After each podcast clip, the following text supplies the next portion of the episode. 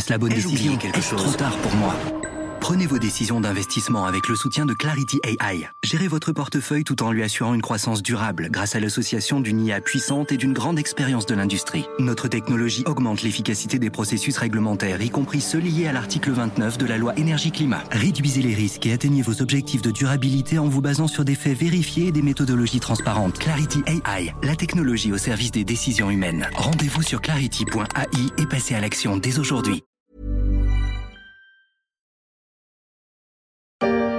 L'enseigne va fermer les portes de 514 magasins. Toute une vie à la poubelle, toute une vie, 2700 personnes à la rue, on fait comment maintenant C'est lui qui va nous payer les loyers C'est lui qui va nourrir les familles le coup prêt est tombé mercredi dernier. Camailleux a été placé en liquidation judiciaire.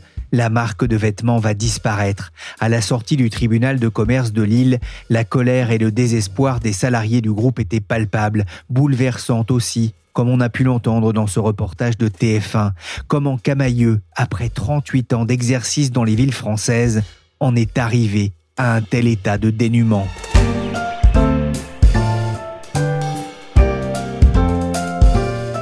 Je suis Pierrick Fay, vous écoutez La Story, le podcast des échos. Chaque jour, la rédaction se mobilise pour analyser et décrypter l'actualité économique, sociale et financière. Aujourd'hui, on va revenir sur les malheurs de Camailleux symbole d'un secteur qui accumule les déboires.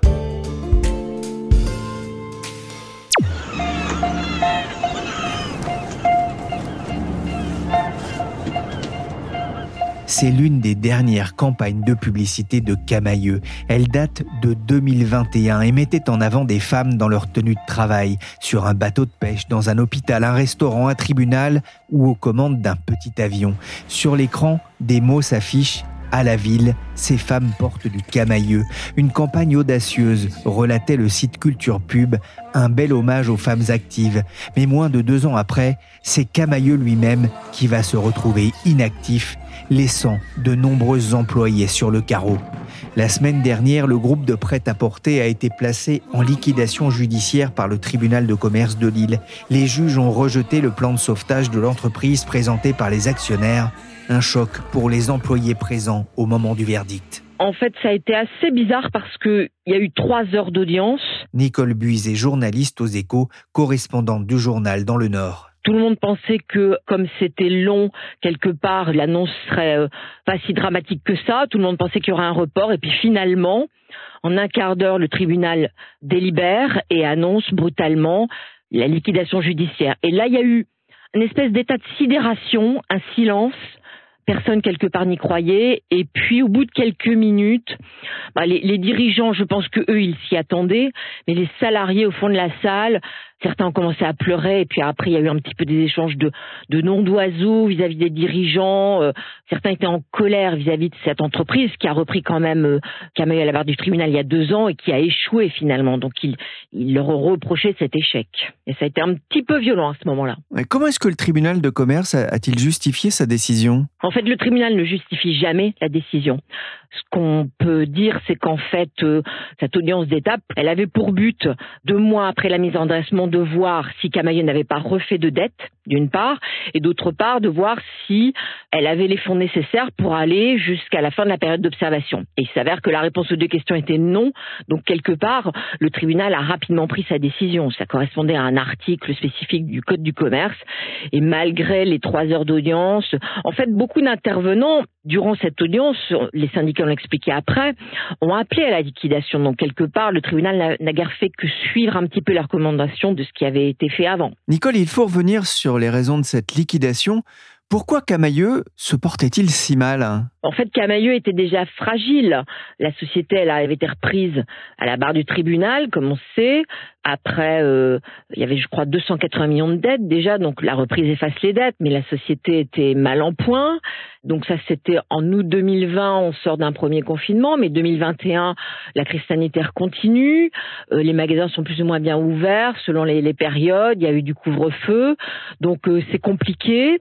Après, elle subit en juin 2021 une cyberattaque qui la paralyse quatre mois avec des pertes de chiffre d'affaires. Et puis après, euh, comme toutes les autres enseignes actuellement, la crise en Ukraine l'a impacté. La baisse du pouvoir d'achat, euh, les inquiétudes, la baisse de la consommation. Et puis elle n'a pas réussi à relancer la machine. Je pense qu'elle n'a pas réussi. Il n'y a pas eu assez de cash, à mon avis, injecté dans l'entreprise qui n'a pas réussi à, retrouver un modèle euh, viable. On peut vraiment parler de fatalité avec cette attaque. On voit bien le, les dégâts hein, qui peuvent être causés par les hackers et ça remet vraiment en avant les questions de cybersécurité, là aussi euh, pour les entreprises, avec des pertes d'emplois, on va en reparler. Michel Ohaillon, hein, c'est un habitué des opérations de sauvetage. Il avait racheté en 2018 la Grande Racrée à la barre du tribunal de commerce. Il a donc repris Camailleux en août 2020. Il a vraiment raté son pari de, le redresser, mais pourquoi? Je, crois que la société était trop fragile. Je pense également que quelque part, ils n'ont peut-être pas réinjecté assez de cash qu'ils ont mis l'argent au bon endroit? Est-ce que le repositionnement a été suffisant? Est-ce que le web a été suffisamment travaillé? Voilà, c'est autant de questions auxquelles il est difficile de répondre maintenant. Et puis, il faut dire que l'enseigne, elle est quand même sur un, entre-deux au niveau du prêt-à-porter. Vous avez actuellement les marques de luxe qui marchent bien, le discount qui marche bien aussi. Entre deux, c'est compliqué. Les enseignes sont très challengées, il y a du monde et visiblement, il n'a pas réussi à faire la différence? la nouvelle direction hein, s'était deux ans pour ramener l'entreprise à l'équilibre, mais euh, voilà, il y a eu des, pertes hein, liées euh, à ces phénomènes dont, vous avez parlé. Camailleux avait besoin de près de 80 millions d'euros pour passer les quatre mois à venir. C'est ce qu'expliquaient euh, les dirigeants là pour préparer notamment les fêtes de fin d'année très importantes pour le secteur. Les dirigeants de Camailleux avaient même fait appel à l'État récemment pour les aider à passer euh, cette mauvaise passe. Pourquoi les pouvoirs publics ne sont-ils pas intervenus? Alors l'État explique très clairement, hein, par la voix de Roland Lescure, le, ministre délégué à l'industrie, que euh, l'État a déjà aidé Camailleux. Quand Michel Ohaillon le reprend, l'État apporte 40 millions d'euros, en partie en subvention. Et là, en fait, euh, la FIB fait appel à l'État de manière un peu urgente, d'après ce qu'explique Roland Lescure, c'est dimanche par une demande faite sur une feuille à quatre euh, qui ne présente pas vraiment de plan de relance euh, crédible. Euh, L'État ne pouvait pas répondre à cette demande comme ça subitement sur un, un projet qui n'était pas bien ficelé. L'État estime avoir déjà apporté son aide avant et elle ne voulait pas se substituer à un actionnaire qui lui-même n'apportait pas vraiment de fonds. Ah, le président de la région, Xavier Bertrand, avait de son côté promis une aide de la collectivité si l'État accordait l'avance remboursée demandé par le groupe propriétaire de Camailleux, qui se disait encore il y a quelques jours convaincu de parvenir à sauver l'entreprise avec son plan de continuation qui prévoyait notamment la fermeture de plus de 200 magasins sur 514. Mais nous avons besoin de temps et d'aide, disait le groupe.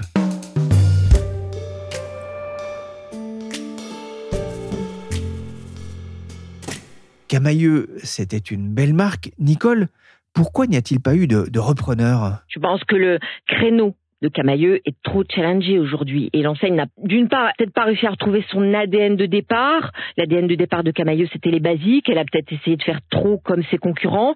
Et puis, elle n'a pas su prendre le virage du web. Et trop de monde sur ce marché. Elle a été concurrencée par les étrangères, Zara, Desigual, etc., qui arrivent à peut-être renouveler leur collection plus souvent. Elle n'a pas fait la différence sur le web. Il y avait visiblement trop de monde et quelque part une trop grosse capacité. Aujourd'hui, il y a beaucoup de gens disent aujourd'hui, il y a trop de magasins de textiles en France, il y a trop donc quelque part, le marché n'est-il pas en train un petit peu par lui-même? Euh, On se le demande. Un temps automnal, un temps même de plus en plus agité pour ces prochaines heures. On va retrouver toujours cette France divisée pour cette journée de mercredi, avec au nord donc toujours ces nombreux nuages, des précipitations. L'automne arrive, le froid, la pluie, le moment de changer de garde-robe. Ce sera donc sans camailleux. Mais à travers le groupe créé à Roubaix, c'est tout le secteur de la distribution de vêtements qui souffre. C'est ce que m'a expliqué Virginie Jacoberger-Lavoué, journaliste au service entreprise des échos. La crise du Covid est venue vraiment percuter en fait le secteur de l'habillement, mais qui était déjà en souffrance. On va dire que c'est un, secteur qui, euh, en France, ces enseignes sont quand même fragilisées depuis la crise financière de 2008. Surtout les ventes en magasin d'habits sur tout le premier semestre, ils étaient en baisse de plus de 5%. Et on a beaucoup espéré que, notamment les soldes d'été, allaient redonner un peu de baume au cœur aux Français, mais dans un contexte d'inflation, pour le moment, c'est le contraire qui se produit. Et les soldes ont été boudés, donc le secteur est vraiment fragilisé par euh, d'abord un manque de dynamisme euh, du marché français. Ah, les soldes n'ont pas été à la hauteur des attentes, malheureusement pour le secteur, avec une confiance des ménages en baisse, les achats de vêtements jugés moins prioritaires que l'alimentaire ou l'équipement des enfants par exemple, ça se ressent sur les ventes. Selon l'IFM, l'Institut français de la mode, la consommation d'articles d'habillement et textiles a reculé encore de 0,7% en août. La baisse est même de 3% par rapport à 2019. Sur les huit premiers mois de l'année, le repli atteint même près de 9% par rapport il y a trois ans, une situation compliquée, mais vous parliez de l'effet Covid qui a percuté le secteur en plein cœur. On se souvient des magasins fermés pendant le confinement. Beaucoup de points de vente ne s'en sont pas remis. Non, pas du tout. Ce qu'on peut dire, c'est que effectivement, la crise du Covid est vraiment venue percuter le secteur pour plusieurs raisons et un peu comme un boomerang parce que en fait, ce qui s'est passé, c'est qu'il y a donc une décision de justice qui a été prise en juin. Tous les commerçants de biens qui ne sont pas essentiels donc bien évidemment l'habillement, sont contraints aujourd'hui de payer les loyers du Covid et sans négociation préalable avec les bailleurs, certaines enseignes en fait n'avaient pas anticipé cette problématique. À cela s'ajoute donc un contexte inflationniste, l'inflation énergétique qui pèse sur eux-mêmes, hein, sur ces enseignes, dans leur mode de fonctionnement, puisque évidemment euh, il y aura une hausse ben, d'un peu de tout, hein, à la fois euh, de leur loyer, donc euh, de l'approvisionnement en énergie pour la saison qui arrive, et en même temps la hausse des coûts du transport. Même les acteurs qui vont bien, comme par exemple Etam, évoquent des prix qui ont euh, flambé depuis, si on les compare à l'avant-période Covid 2019. Donc tout ça, si vous n'avez pas une situation qui vous permet d'avoir les reins solides pour tenir, c'est très problématique. Et à un moment où tout le secteur a vraiment besoin de se transformer, il est quand même dans une situation de concurrence importante et sans moyens pour investir, il ne peut pas faire face à tous ces changements qui sont en train de s'opérer. Ouais, notamment pour investir dans l'e-commerce, dans le commerce électronique, là aussi, face à la concurrence notamment de ces acteurs du fast fashion qui viennent en particulier euh, de Chine. On a déjà parlé dans la story du cas de Chine, justement. Le cas de Camailleux pourrait d'ailleurs ne pas être unique dans le secteur de la distribution en France? Malheureusement, oui, parce qu'il y a beaucoup d'enseignes donc qui sont sorties de la crise du Covid, on peut vraiment dire à bout de souffle, et la situation tragique de Camailleux, mais oui, elle pourrait se reproduire. On le voit déjà avec par exemple le chausseur Sainte Marina qui a demandé son placement en redressement judiciaire récemment.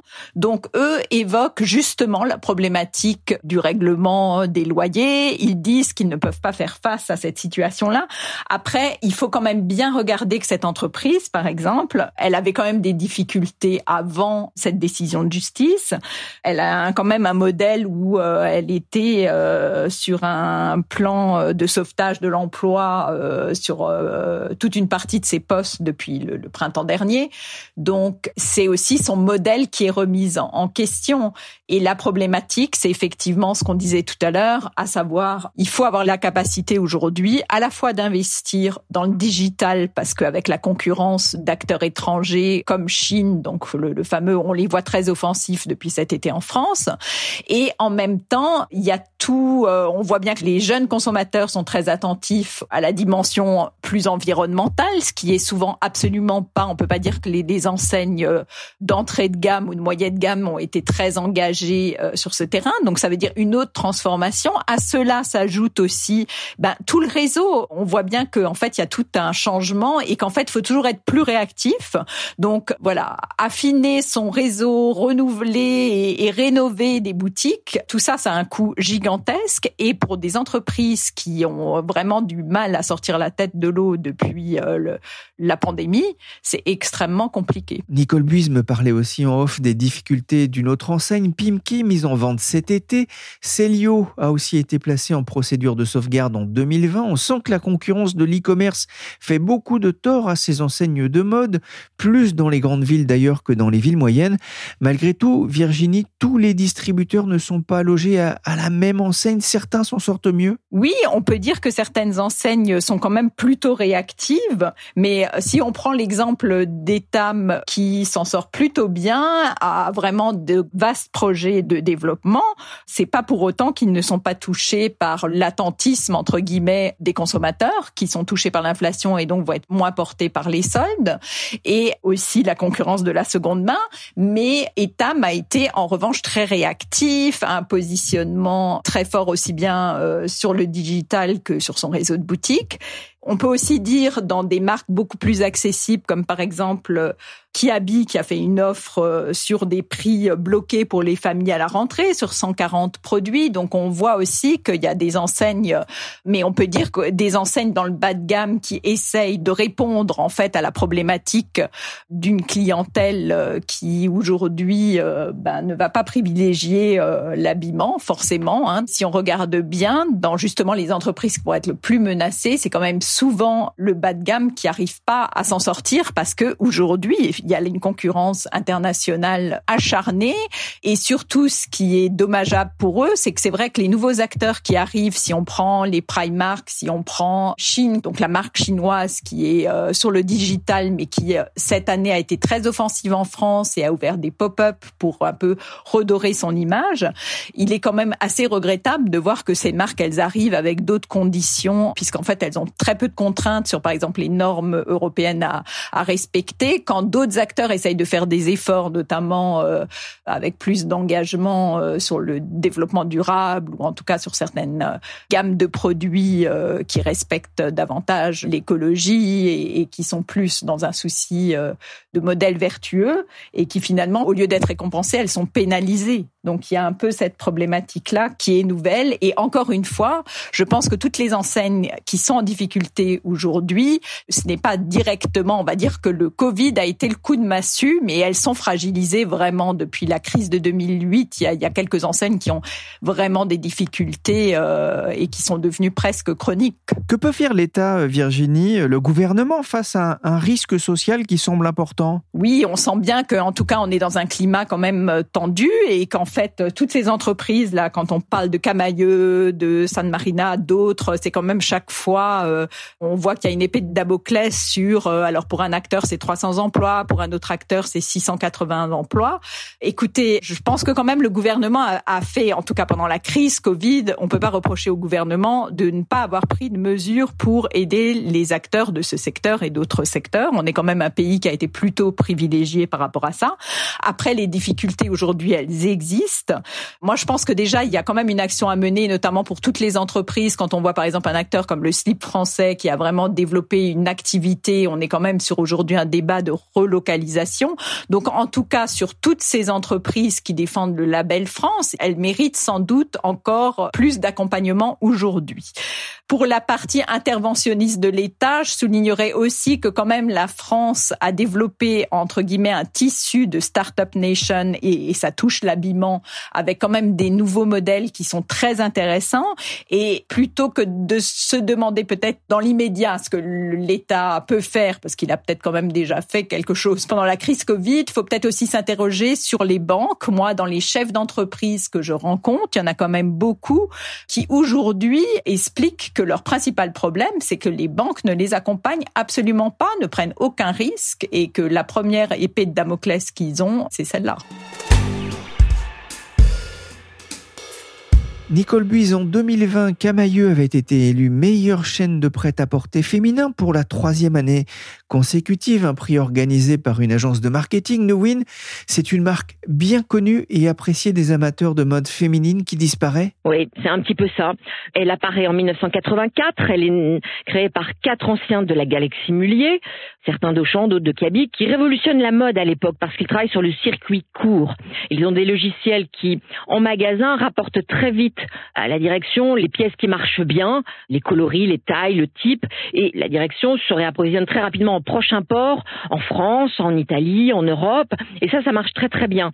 Et puis après, en fait, la marque se perd un petit peu, elle lance Camailleux homme, Camailleux enfant, les marchés sont trop différents, et en 96, c'est des turbulences qui l'obligent à, céder ces deux enseignes, hein, qui aujourd'hui, Camailleux homme est devenu Jules, Camailleux enfant est devenu Okaïdi, des enseignes qui marchent très très fort, et puis là, Camailleux repart, repart bien pour une dizaine d'années, assez florissante, marche très très bien, se développe à l'étranger. Euh.